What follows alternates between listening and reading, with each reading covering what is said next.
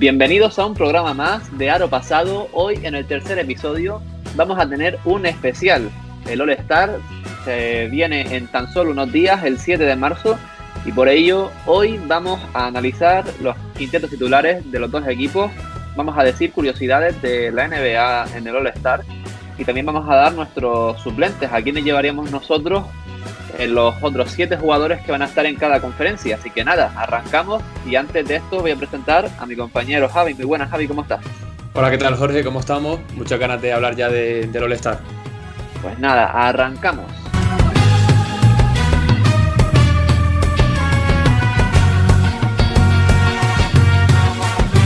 Pasamos a las noticias más importantes del All-Star relacionadas con el partido de las estrellas y vamos a empezar con los titulares que ya se han confirmado hace tan solo unos días. Los tienen en nuestro Instagram, pero además se los vamos a recordar ahora. Por parte de la conferencia oeste, capitán LeBron James, como ya se vaticinaba en las votaciones anteriores, en los parones y recuentos que se hicieron. Va a ir también Curry por séptima vez eh, desde que empezó su carrera con los Golden State Warriors. Luka Doncic, segunda participación en All-Star. Kawhi Leonard, su quinta participación. Y Nikola Jokic, que va a jugar su tercera vez en el All-Star Game. Por parte de la conferencia este, Kevin Durant va a ser el capitán. Además, termina muy cerca de LeBron James como los jugadores con más votos dentro de, este All-Star 2021 y le acompañarán su compañero de equipo Kyrie Irving que va a jugar por séptima vez el partido de las estrellas, Bradley Bill que será su tercera participación, ante Tocumpo su quinta y Joel Embiid en su cuarta aparición en el All-Star Game. Bueno, Jorge, no solo, no solo se han confirmado ya los titulares para el partido, sino también se ha, se ha confirmado el formato. Eh, va a ser un nuevo formato este año para el fin de semana de las estrellas que se va a concentrar en, en solo un día, que como ya has dicho va a ser el 7 de marzo en, en, la ciudad de Atlanta.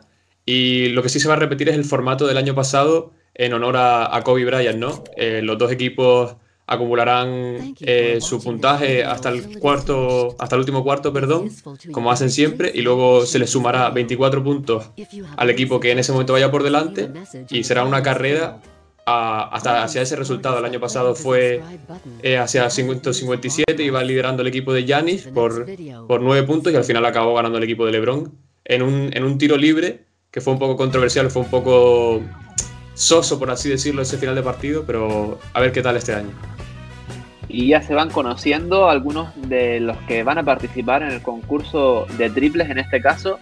No es oficial todavía por parte de la NBA, pero el periodista de Yahoo Sports, Chris Haynes, ha adelantado que Damian Lillard ha aceptado la invitación de la liga para formar parte del concurso de triples. Como ya saben, este concurso no es desconocido totalmente para el bueno de Damian, pues ya estuvo presente tanto en 2014 como en 2019 y en ninguna de las ocasiones logró ganar el concurso.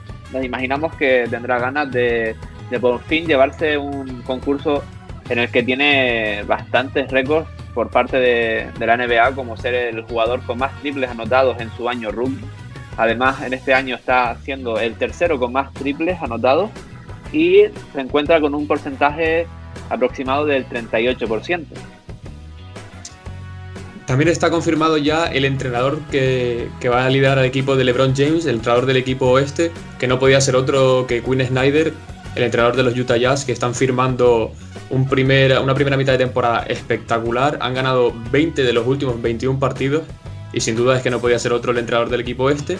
Y luego por parte del equipo este, todavía no es oficial, porque todavía hay posibilidad de que, de que cambie este entrenador, pero tiene todo apunta que va a ser Doc Rivers, el veterano entrenador, ex de Los Ángeles Clippers y actual entrenador de los Philadelphia 76ers, el que va a liderar al equipo de Kevin Durant.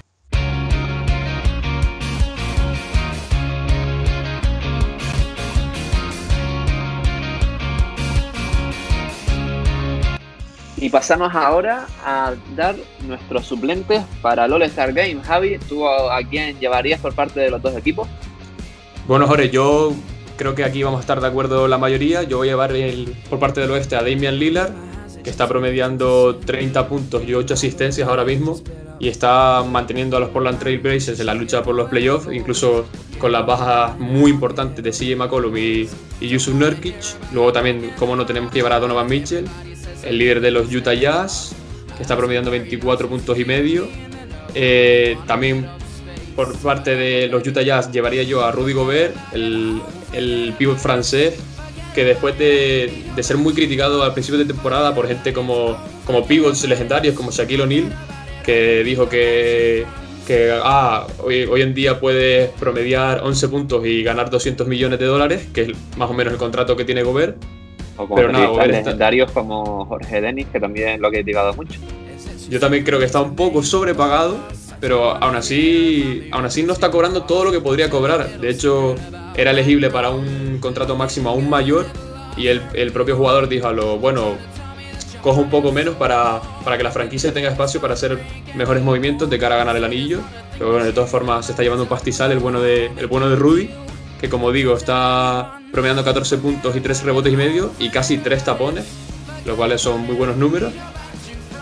Y luego llevaría por parte de Los Ángeles Clippers a Paul George, que a pesar de, de, haberse perdido algunos partidos entre algún tema de lesiones y algo y sospechas de ser positivo por coronavirus, está haciendo una gran temporada y con unos números muy buenos, 50% de tiros de campo, 47% de triples, que es de los mejores de la liga, y 91% en, en tiros libres. Y, y, voy a llevar también por mi parte a Zion Williamson, que, que bueno, todos sabemos tiene mucho hype. El año pasado, o sea, no, no se de hablar de él y estaba, se pasó la mayoría del tiempo en el banquillo sin jugar o, con minutos limitados, pero este año ya por fin se está desatando completamente, 25 puntos por partido, grandes números. Y, como dato curioso, ha sido el jugador más joven, o sea, el que más rápido ha llegado a 1000 puntos desde 1992, que lo hizo el bueno de Shaquille O'Neal, ¿cómo no? Y luego, como mis, wildcards, esos serían como mis 5 suplentes fijos por posición. Y mis wildcards irían para DeMar DeRozan, que tiene a los San Antonio Spurs quintos en la conferencia oeste y que tiene toda la pinta que van a volver a playoffs. Y por el mismo motivo a Devin Booker de los Phoenix Suns, que están con un récord de 19-10 y un 65% de victorias en la cuarta posición de la conferencia oeste. Pues mira, Javi, creo que son prácticamente idénticos nuestros suplentes. Pues yo también llevaría a Dillard, por supuesto, es uno de, los fijos cada año y en este más que nunca, porque está, está lanzando a, a los Trailblazers a las primeras posiciones del oeste Luego también llevaría a Paul George y a Donovan Mitchell, ya lo comentabas tú, Donovan Mitchell con el mejor récord de la NBA y siendo el líder del equipo, con Utah Jazz, Paul George también ha hecho una temporada increíble hasta su lesión, no sé si, llegará al All-Star, pero si llega, para mí tendría que ir sí o sí, está jugando mejor que nunca para mí y sobre todo aportando en muchas facetas del juego, algo que parecía que el año pasado le costaba un poco más. Llevaría también a Zion Williamson, que empezó un poco flojo la temporada, eso sí es cierto. No estaba anotando tanto y con tan buenos porcentajes como ahora, que ya lo dices tú, 25 puntos por partido y no tengo el dato, pero yo creo que de los últimos dos meses tiene que estar por encima de los 27 seguro. Y luego también llevaría a Christian Wood, en este caso un poco más por, por falta de, de pivots en el oeste que por sí méritos propios, pero no tanto de la franquicia que ahora mismo está un poco en el desierto del oeste y no está contando, sí es cierto, con muchas bajas, pero en una temporada típica para Houston, ya sabemos, Harden se fue, eh, llegaron, llegaron piezas como la Dipo, que también se lesionó, John Wall no ha jugado todos los partidos esta temporada, al final muchos cambios, pero llevaría a Christian Wood, está jugando muy bien esta temporada, ya lo hablamos que podría ser uno de los jugadores más mejorados de la temporada, podría optar al premio. Y luego en mis wildcards llevaría también a DeMar DeRozan, que está jugando increíblemente bien. Me encantan estos Spurs, están jugando mejor que nunca y están demostrando que, que el baloncesto de antaño se, se puede seguir jugando ahora, que, que, es igual de efectivo que otros estilos como el de la mayoría de equipos de la NBA. Y a CP3, a Chris Paul, que está jugando no el mejor baloncesto de su carrera porque en los New Orleans Hornets hace años estaba espectacular y también en alguna otra temporada con los Clippers, pero que estaba, vamos, si me dicen que tiene 35, 36 años es que no me lo creo, porque está liderando completamente a los Phoenix Suns. Ah, y aquí llevas tú en el este, Javi. Bueno, antes de irte con este, te, te, quería decir que, que Chris Paul es uno de esos jugadores que prácticamente podría ser All-Star todos los años. Siempre, aunque sus números bajen un poco, su impacto en los equipos está fuera de toda duda. Se vio el año pasado en Oklahoma, fue llegar a Oklahoma, los metió en playoff cuando era un equipo que parecía que iba a ir a la lotería. Y este año con Phoenix ya es cuartos en el oeste, cuando llevan mucho tiempo sin ir a, sin ir a los playoffs Phoenix y este año tiene toda la pinta de que van a entrar. Pero bueno, sí. un poco de, pena ahora que hablabas de, de Chris Paul, esos años que estuvo en Houston, porque igual sí que compitió bien con el equipo, pero creo que no era una franquicia en la que él pudiese destacar y pudiese mm, demostrar lo que, lo que hizo en los Clippers, lo que hizo en los Hornets, lo que está haciendo ahora los Suns. Y al final creo que esos dos años igual, creo que fueron dos, no sé si dos o tres. Dos temporadas, pues, dos Pues le un, un poco, creo yo, y eran años en los que igual si hubiese estado en otro equipo lo podría haber hecho mucho mejor y ya sabemos, nunca, nunca sabremos al final lo que, lo que hubiese sucedido si la NBA hubiese, no hubiese vetado ese traspaso a Los Ángeles Lakers cuando estaban los Hornets. Pero bueno, vamos ya con el este que nos enrollamos y nos pegamos aquí un especial de Chris Paul. Sí, exactamente. Vamos con la conferencia este, nuestros reservas. En primer lugar tiene que estar James Harden, que mucha gente opina que debería haber sido titular por delante de Kyrie Irving. Yo soy uno de ellos.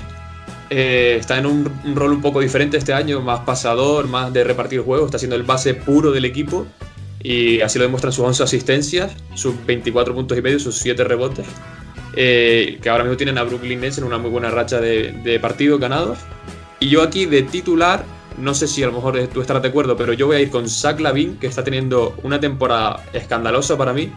Eh, los Chicago están mejorando un poco, están mejor que en otras temporadas, siguen sin estar en puestos de playoff, pero está promediando el bueno de Zach 29 puntos más de 5 rebotes, más de 5 asistencias, 52% en tiros de canasta, que para un escolta tirador como él es bastante, 43% en triples y un 88% en, en, tiros libres. La verdad que es una temporada súper eficiente de Zach Lavin y creo que se, se, merece sin duda ir.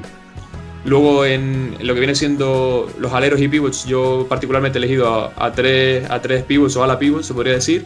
Voy con Julius Randle de los Knicks, espectacular la temporada de, Julius, 23 puntos, 11 rebotes, 5 asistencias, dominando el juego, jugando muchos minutos por partido y, llevándose a la espalda el equipo de, de Thibodeau, que está en puestos de playoff, para sorpresa de todo el mundo, yo creo que nadie se esperaba a los Knicks en playoff. Luego tenemos a Nikola Vucevic, de los Orlando Magic, de lo poquito positivo del equipo de Florida esta temporada, que está plagado de lesiones Markel Fultz, Jonathan Isaac, ahora Cole Anthony, el rookie también lesionado. Fournier ha tenido tiempo fuera, pero yo creo que Vucevic se, merece ir. Y luego, y luego por parte de los Indiana Pacers llevaría a Domantas Sabonis, que tiene unos números muy parecidos a los dos anteriores, 21 puntos y medio y 11,6 rebotes por partido, pero lo más importante en esto es el, el impacto, ¿no? El impacto que tiene en el juego. Es un jugador que, que ayuda, que ayuda mucho a los jugadores exteriores, abriendo oportunidades con, su, con sus buenos pases. Y nada, Indiana Pacers es un buen equipo que está en puestos de playoff. Y luego en Big Wild Cards, pues, pues dos cracks, diría yo. Tenemos a Jalen Brown, que este año parece que ha pegado el salto definitivo hacia el estrellato de la liga y creo que se va a ver recompensado con su primera participación en el All-Star. Y luego pues Trey Young. Trey Young tiene que estar 26 puntos y medio por partido, nueve asistencias. Sí es verdad que, a lo mejor está un poco por debajo del nivel del año pasado, pero también puede ser porque Atlanta Hawks tiene muchos más jugadores de, renombre y tiene que tiene menos protagonismo ahora, pero creo que merece ir también. Pues también reservas muy parecidos a los míos. Yo llevaría a Harden porque está haciendo una temporada espectacular. Eso sí, discrepo contigo. Yo creo que aunque está haciendo mejores números que Kyrie Irving, me parece que lo que está haciendo Irving en ataque es absolutamente espectacular. Está, para mí ahora mismo, aunque hay jugadores como, bueno, está Bradley Beal, claro, pero quitando a Bradley Beal, me parece el jugador con más facilidad anotador ahora mismo de la NBA esta temporada, aunque el número yo te digo, no esté ahí en el top 3 de, máximos anotadores, me parece un escándalo. Es que cuando Kyrie dice que quiere anotar, anota. Y eso es mm, lo que define un anotador, que cuando quiere tirar, sabe que la va a meter cuando los momentos importantes o en momentos en los que los parciales son negativos, coge el balón y sabes que le va a anotar. Pues, pues lo dicho, bueno, así llevaría Harden porque está con este papel más de organizador en estos Nets. Posiblemente se va a ganar unos adeptos que, que no tenía cuando estaban los Rockets, en los que tiraba Mansalva. Ahora tiene un papel más organizador y yo creo que también va a gustar un poco más. Así que Harden, luego llevaría también a Zach Lavin, está jugando espectacular. Hay partidos en los que incluso podría anotar, pero no lo hace por el beneficio del equipo y prefiere darle los tiros a otros. Se vio en partidos de esta temporada donde el base no llegó ni a, 10, 15 tiros por partido, cuando es un jugador que si quiere se mete 30, 30 tiros por partido y también 30 puntos, ¿por qué no? También llevaría a Jason Tatum, que me parece una bestialidad de jugador, creo que va a dominar la NBA en los próximos años y hoy mismo estamos grabando domingo 22 de febrero, es el mejor ejemplo para, para hablar de Tatum porque se ha pegado un partidazo contra los Pelicans y, ha sido para mí la única nota positiva de, de, los Celtics en este partido. Anotó la ganasta que le dio la prórroga a los Celtics contra los Pelicans hoy y finalmente en últimos minutos de partido pues siguió subiendo de números que, fueron bastante buenos. Luego también llevaría a Julius Randle y a, y Sabonis, lo mismo que tú. De Sabonis soy un enamorado, tengo que decir que no voy a llevar a, a por eso mismo, porque estaba entre ellos dos, pero es que a mí Sabonis mm, evidentemente no está haciendo los mismos números que, que tampoco porque, también porque no, no tienen el mismo perfil y no, ahora mismo Busevich está teniendo que liderar mucho más el equipo en anotación de lo que tiene que hacer Sabonis, que también es un organizador nato. De hecho, es el perfil más parecido para mí que hay en ese sentido a, a Nikola Jokic en el puesto de pivot. Y me parece un jugador tremendo y que, que eso, que en números igual está igual que, que pero en impacto en el juego y para mí en calidad está incluso por encima. Y luego, bueno, Julius, lo que tú decías, 23 puntos y sobre todo esta temporada está jugando muchísimo más para, muchísimo más para el equipo y está demostrando que a, los que le criticaban estos años, incluido yo, lo que decían que, que Julius pues estaba jugando para, para engordar estadísticas, que no se comprometía con, con, los equipos en los que jugaba, pues mira, este año está haciendo buenos números, pero también está asistiendo y está sobre todo ganando partidos, es importante. Y luego la, los Wildcards llevaría a Trey Young, no soy muy fan de, del bueno de Trey, pero al final sus números son sus números y, y tiene que estar sí o sí. Y a Jalen Brown también, jugador que ha demostrado esta temporada que va a ser mucho más que una segunda espada en los Boston Celtics y que en cualquier partido puede coger y, y ser el que lleve la voz cantante en el ataque de, de los de Brad Stevens. Y más o menos esas son eh, mis, reservas en, el este. Creo que en el este diferimos entre yo Tatum y tú, tú ¿puede ser? Exactamente, Jorge, así es un poco polémico para mí, Javi, pero bueno. o sea, no, no la inclusión de Vucevic, sino la. Eh, sí, eh, obviamente Tatum, o sea, Tatum obviamente era de una de mis opciones. Eh, para, para decidirme dejarlo fuera, creo que, tal y como estuvo el año pasado, que a pesar de estar jugando bien este año, también creo que está por debajo de su nivel del año pasado. Y también el hecho de, de haber estado fuera por coronavirus y perderse unos cuantos unos cuantos partidos me ha hecho que se decantara la balanza por gente como Busevich, que es que ahora mismo si no fuera por Busevich yo creo que Orlando Magic estaría último literalmente de la conferencia y por eso lo premio a él, pero obviamente Tatum puede estar perfectamente. Pues bueno, entonces un poco eh, coincidimos en Young, Tay Young, más o menos, a ver, vamos a ver. Eh, así fijo que creemos nosotros que van a estar entre las reservas por parte del este, por ejemplo, ahora que lo tengo aquí más a mano serían, yo creo que Trey Young, ¿no? James Harden. Eh, yo a Zach Lavin, yo creo que yo creo que va a ir, pero lo dejaría un poco en, asterisco porque yo no, igual. lo... Y incluso te diría que hasta Trey Young no lo tengo tan claro por el simple hecho de, de que está teniendo como mucho, muchas críticas últimamente por su manera de jugar y de, y de forzar faltas, que no es el primero ni el último que va a intentar forzar faltas de esa manera pero está recibiendo muchas críticas, recibió críticas por parte de Steve Nash, el entrenador de los Brooklyn Nets, por parte de Brad Stevens, ah, el entrenador de los Boston Celtics. ¿Qué dijeron de él? Más o menos, así por encima.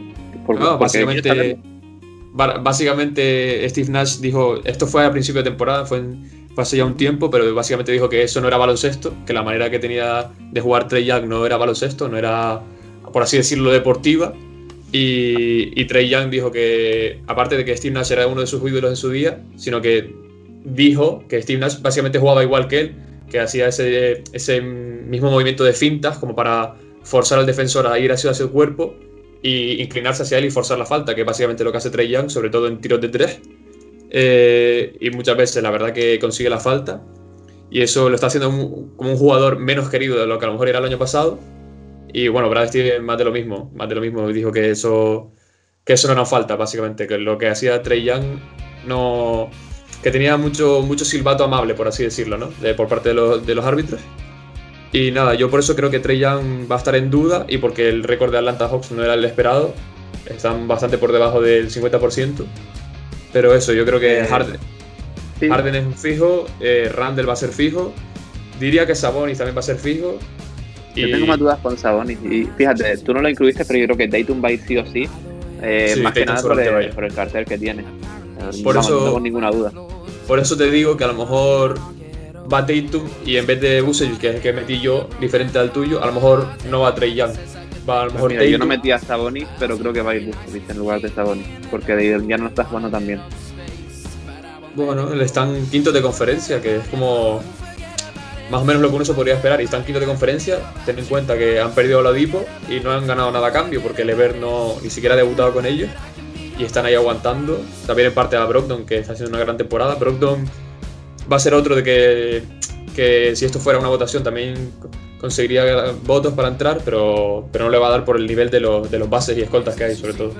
Sí, pero lo podemos meter ahí en esa clase de, jugadores que, que, bueno, tal vez tal vez podrían ir, ¿no? Si se dan ciertas circunstancias y el entrenador de turno, ya veremos si, ya veremos si Doc Rivers u otro eh, lo decide. Por ejemplo, también por, por, ir añadiendo más jugadores a la palestra para que nuestros oyentes también los conozcan. Por ejemplo, Jeremy Grant o Gordon Hayward, otros jugadores que parten con menos papeletas que los que hemos dicho hasta ahora, pero que bueno, han hecho muy buenas temporadas, se podría, se podría discutir su, su inclusión. Bama de Bayo, que tampoco lo hemos nombrado, Jimmy Butler, también yo creo que tiene muchas opciones, aunque nosotros no los hemos nombrado. Yo, yo creo que Jimmy Butler no va a ir por el hecho, otra vez, lo del tema coronavirus, que estuvo prácticamente tres semanas fuera de acción. Y creo que tres semanas en una temporada que, que nada, que llevamos apenas dos meses, es mucho tiempo como para recompensarlo con el All-Star. Yo por eso no he tenido en cuenta a Jimmy Butler por ese simple hecho. Si estuviera sido una temporada normal, Butler iría sí o sí. Pero, pero por, ese, por ese hecho lo dejo fuera. Yo creo que va a pasar también mucho en este caso las finales que hizo, bueno, en general los playoffs que hizo Butler el año pasado, así que yo todavía mantengo la duda con, con Jimmy, pero bueno. Eh, luego también está gente como, como Ben Simmons, como Fred Van Vliet. No, no creo que, que para entrar, pero bueno, ahí están. Ben Simmons fue el año pasado, así que tampoco fue una temporada mucho muy, distinta de la, de la, que está haciendo este año, así que bueno, también son jugadores que, que, podrían ir y tú por si quieres añadir a alguien más, que tú crees que, que parte también con opciones. No, yo hablando de Van Vliet y de los Toronto Raptors, Siakam ha resurgido en, en las últimas semanas, en los últimos partidos. Sí, está, está empezando a volver el Siakam del que nos enamoramos el año pasado, este hombre rápido, agresivo, que va hacia la pintura y que no, y que no tiene miedo a nada, ¿no? Se le vio un poco, un poco dubitativo al principio de la temporada y eso lo ha ido pagando Toronto. Pero mira, Toronto ya está, ya está despertando, ya están en playoff, ya están sextos del este y sinceramente no creo que nadie le saque de ahí ya. Y luego en el oeste, pues podemos eh, prácticamente vaticinar que Lillard va a seguro, eh, Donovan Mitchell también. Mm, y yo, bueno, eh, yo también creo que muchos de, de los que incluí van a ir, van a elegir los ganadores, pero yo al menos. Eh, Paul George. Por cierto, que no lo dije antes. Eh, ¿Sabes si, si tiene opciones de ir o, el tema de la lesión esta del edema óseo eh, lo deja prácticamente descartado? Ahora mismo está, le están evaluando como semana a semana, ¿no? Entonces, como todavía quedan unas dos semanitas para el Star Game. Yo sinceramente pienso que podría jugar, pero obviamente no se va a arriesgar nada con él en un partido de exhibición y, nada, veremos. De todas formas, yo creo que va a ser elegible, que em, el entrenador lo, puede elegir, ¿no? Y lo va a elegir, de hecho. Y, se buscará un sustituto a última hora, como, como ya ha pasado más veces, en, en caso de que no pudiera jugar. Y luego, claro, están los, los Devin Booker, los Chris Paul, los, los de Rosen. Yo, yo, Jorge, por experiencia de, de seguir la NBA esto, en estos últimos tiempos, yo creo que los entrenadores, sobre todo, valoran mucho el, el récord, ¿no? Y esto es como blanco y en botella, leche. Eh, Rudy Gobert es entrenado por Quinn Snyder, que es el que básicamente va a decidir quiénes son, quiénes son los reservas. Entonces me, me, extrañaría muchísimo que dejara fuera a Rudy Gobert, aparte de que creo que se lo merece. Yo creo que Rudy Gobert es otro fijo en esta lista. No, sí, yo también tengo clarísimo. No, no lo incluí en el mío porque no, no me gusta. No, o sea, a ver, evidentemente es muy buen jugador, pero, pero no lo veo nivel para, para ir al All-Star, pero bueno, digamos, lo que tú dices, eh, al final Utah es el equipo con más con más con más con mejor récord de toda la, de toda la liga de toda la temporada hasta ahora y lo vimos ya la importancia y el peso del récord de una franquicia con los Atlanta Hawks, no sé si era del 2015, 2014, 2016, por esa época, en la que se llevó hasta, hasta Kyle Korver, ¿sabes? Fueron Jay, Jay Paul Millsap, Paul Horford, eso fue eh, una pasada, o sea, ya, ya solo con eso deja, ya tienes argumento suficiente para, para decir, pues Gobert seguramente va a ir. Totalmente. Y luego tenemos a, Zion Williamson, que yo creo que va a ir un poco por el... Está haciendo muy buena temporada, no, no te confundas, no, que no se me malentienda, pero creo que además eh, no va a haber tanto debate en torno a, a su figura de si irá o no irá por, por el marketing que tiene la NBA y, por lo atractivo que sería de ver en, en un All-Star Game. Luego también tenemos esto a Christian Wood, que, que podría ir o podría no ir, también está con las lesiones ahí un poco poco complicado el tema con él. Brandon Ingram, yo creo que esta temporada está siendo más floja que la anterior, por tanto no le daría mucho chance. Tenemos también a. No creo que Ilius Alexander le dé para, para ir. No sé, yo lo este un poco. Tiene mejores récords que los equipos de la conferencia este, pero. Pero fíjate que, yo creo que jugadores así como candidatos para el All-Star, en mi opinión, hay muchos menos. Sí, la verdad que parece que se ha igualado un poco lo que en los últimos años ha sido como una, como una batalla un poco desmedida entre el este y el oeste. Parece que este, este año sobre todo está más igualada. También hay que tener en cuenta que, por ejemplo, el oeste ha perdido a Harden y Harden ahora está en, en Brooklyn Nets. Durant básicamente el año pasado no, no, contaba, no jugó y también hace dos años estaba en el oeste, ahora está en el este. Y claro, que son Harden y Durant, que son dos superestrellas de la liga y eso un poco equilibra la balanza y también que, yo creo que en el, sobre todo en, la conferencia este hay más jugadores jóvenes que ya están empezando a mejorar, ya están empezando a despuntar del todo. Por ejemplo, en el oeste sí verdad que tenemos a, a Zion y, y, a Booker y un poco a Mitchell como así gente joven, pero es que luego en la lista que tenemos del este, el único, el único de verdad que por así decirlo, un veterano de la liga es James Harden y, y Nicola visitar un poco. El resto tienen apenas cuatro años de experiencia en la liga y esto se está notando. Yo creo que va a estar divertida la NBA, sobre todo en los próximos años, incluso cuando se retire el LeBron James y compañía. Completamente. ¿Y cuántos minutos vamos a ahora mismo? Todavía, todavía nos queda tiempo, Jorge, vamos casi media hora de programa. Podemos ir si quieres con la próxima sección que tenías preparada.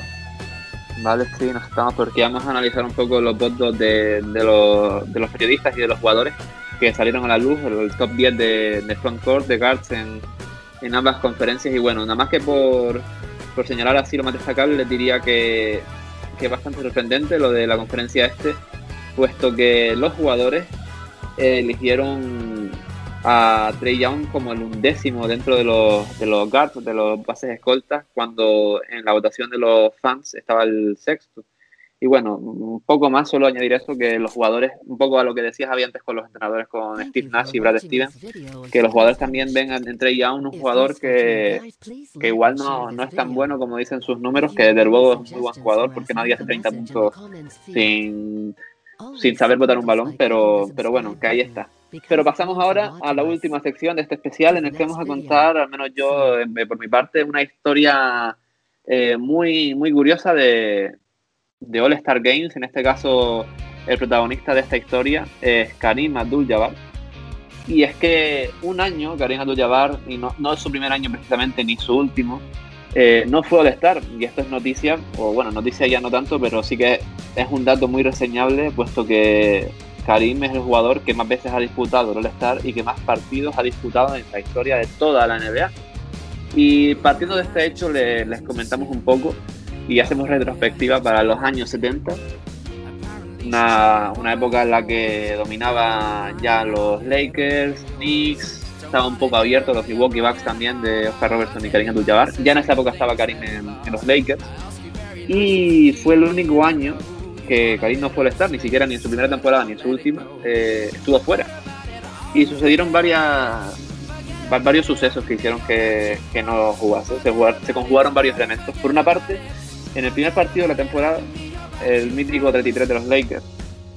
No sé si han visto esta, esta anécdota, esta, esta acción, pero el bueno de Karim le propinó un puñetazo, algo normal en esa época, a Kent Benson por haberle dado un sodazo en el estómago. Pues bien, esto le hizo perderse 20 partidos de liga porque se fracturó la muñeca. O sea, imagínense eh, cómo son los puñetazos cuando estamos a esas alturas. Eh, o sea, no fue. Se perdió 20 partidos por fracturarse la muñeca, pero no por una sanción, me estás diciendo. Efectivamente, sí, sí. En esa época todo estaba perdido. Otro, eran otros tiempos en la NBA y en el bueno y en el mundo, pero bueno, espectacular. De hecho, si, si vemos que, eh, que, nos lo piden en comentarios en Instagram o en esto, respondiéndonos a stories y demás, pues pondremos estos vídeos en, en nuestro canal, en nuestro Instagram, y así lo pueden ver. Porque también la otra acción que merecería la pena ver en Aro Pasado Podcast en Instagram es que eh, en su vuelta, el 9 de diciembre del 77, justo en su vuelta, Karim se ensalzó en otra pelea, ya sabemos cómo se la gasta Karim, vista estas dos situaciones, con el pívot de los Rockets, Kevin Connell, que dio lugar a una de las agresiones más impactantes de la NBA con el puñetazo de Kermit Washington a Rudy Tomjanovic. Si quieren ver esta acción, pues ya les digo, coméntenoslo en los comentarios y haremos un post con, esta, con estas dos acciones de, más propias de MMA que de NBA. Y muchos culparon a, llevar de este, de este incidente del puñetazo de Kermit Washington a Rudy Tomjanovic y, y sobre todo de, su alto nivel de violencia en aquella temporada, que ya vimos que, que tenía la mano floja. Bueno, floja por la fractura y floja también por, por lo fácil que, se estaba el guante. Y, y, básicamente esto hizo que se generara en el público en esa época un cierto rechazo a la figura de, de Karim, mientras que además, por el contrario, justo en esa temporada se estaba idolatrando bastante a un joven joven, perdón, Bill Walton, el pivot de los Portland Trail Blazers y luego de los Boston Celtics, que acabó teniendo una carrera espectacular, no al nivel, evidentemente, de Karim, y que ahora es el padre de, Luke Walton, el entrenador de los Sacramento Kings. Pero en definitiva, eh, se idolatraba bastante a la figura de, Bill Walton, que parecía que iba a, ser, iba a marcar una época, y hacia la estrella recién llegada de la, de la otra liga de baloncesto en Estados Unidos en esa época, que al final acabó funcionando con la NBA, que es eh, Artis Gilmore. Por tanto, Karim quedó tercero en la votación de los pivots del oeste. Y al final, que ya sabemos, antes la NBA se votaba solo a pivots, había un, renglón solo para ellos en las votaciones. Y finalmente los entrenadores decidieron optar como reservas por eh, Gilmore, porque Walton ganó la votación para ser el único center, solo se ponía un pivot. Eh, Gilmore ganó la votación y además eh, Bob Lanier también entró en esta, en esta lista por los entrenadores y esto privó a Karim del único estar en el que no fue seleccionado en su carrera. También hay que reconocer eso, que en la, en la competencia por, un puesto en, los pibos del oeste había bastante gente. Tanto Bill Walton como Gilmore, como Isel, como Alban Adams, Lanier, etcétera. Así que nada, esos 19 del Star de Karim Abdul-Jabbar no fueron 20 por culpa de, de estos incidentes en el año 1977-78 pensar que, podría haber sido el único jugador de toda la historia en, en, ser All-Star en, todas sus, en todas sus temporadas y básicamente los, tropeó, los tropeó él por, no sé, por su, por su mal carácter, por así decirlo, por, no, por su comportamiento agresivo. Me cuesta pensar que eso pasaría hoy en día. Esa, la verdad, desde que hay un pequeño, un pequeño amago de violencia se castiga bastante, con bastante dureza. Así que, así que nada, la verdad que mejor. No queremos para que para ver peleas está otra cosa, la UFC de la que tú eres bastante fan, ¿no? Así que así que nada. Yo por mi parte quería contar también una, historia un poco más resumida sobre, sobre el gran Magic Johnson, ¿no? el, legendario base de, Los Ángeles Lakers, que, que poco antes del All-Star de 1992 eh, vio, truncada su carrera, ¿no? su carrera deportiva al dar, al dar positivo por, en VIH. Eh, se confirmó que tenía el virus y que, y que decidía ya en ese momento retirarse de la NBA. Y luego, tras, tras varios meses fuera, empezó a, a, replantearse volver y tenía pensado volver en el, en el All-Star Game.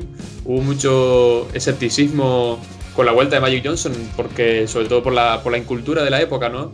Se pensaba que al ser positivo por VIH era que tenías el SIDA y que podías contagiar a, todo el mundo que se acercara a tu alrededor, un poco similar a la situación que vivimos hoy en día, ¿no? Aunque hoy en día se ha confirmado de que, de que sí se puede pegar por el aire. Eh, pues nada, eso, eh, con la ayuda del, del, comisionado de la NBA en aquel momento, del gran David, David Stern, que en paz descanse, eh, que ayudó a Magic Johnson a, a poder volver a, jugar. Lo hizo en el All-Star Game, del que, hecho, del que de hecho se convirtió en MVP. Eh, y esto sirvió, esto fue como un momento pionero en la NBA en cuanto a, desmitificar el tema del, del, VIH y el SIDA, ¿no? Que en Estados Unidos en esa época era muy, estaba muy candente, ¿no? El debate, había un poco de rechazo hacia la gente que, que se sabía que era positivo en VIH. Y, y, nada, y esto, la NBA, como al igual que hace hoy en día, eh, tiene una influencia muy grande sobre muchas personas, sobre todo obviamente en Estados Unidos y sobre todo la gente joven también. Y, nada, a ver si, bueno, a ver si no, iba a decir que, que, sería bonito ver una historia de estas, pero bueno, tampoco queremos más tragedias ya, ya tenemos suficiente con lo que ha habido en 2020 y en 2021. Pues sí, bastantes tragedias hemos tenido ya y nos despedimos, no sin antes darles otro, otra curiosidad a la NBA, y es que hoy, domingo 22 de febrero, bueno, 23 lunes ya, si, si vives en, en Canarias o en España, y es que eh, Ricky Rubio está al descanso casi con, con los Bolts, con en 11 minutos de juego, 11 puntos, 0 rebotes, 0 asistencias y 3 triples de 4. O sea, si, si, si a ver estos números, desde luego para Ricky puedes decir como 200 jugadores antes de, de Ricky. ¿A, quién le, le, pegan esos números? Curioso, curioso, simplemente. Pues nada, Javi, me ha gustado bastante este programa, me parece curioso, espero que a la gente también la haya divertido. Ya saben, si quieren ver los puñetazos de, de Karim y los de los que recibió Don Janovic, díganoslo en cualquiera de las plataformas en las que estamos o en Instagram y lo pondremos en un post. Así que nada, Javi, un placer. Nada, un placer otra vez, Jorge, como siempre, estar contigo. Y nada, nos vemos la semana que viene con, con más NBA. Pues sí, nos vemos la semana que viene. Muchas gracias a todos por escucharnos y adiós. Un saludo.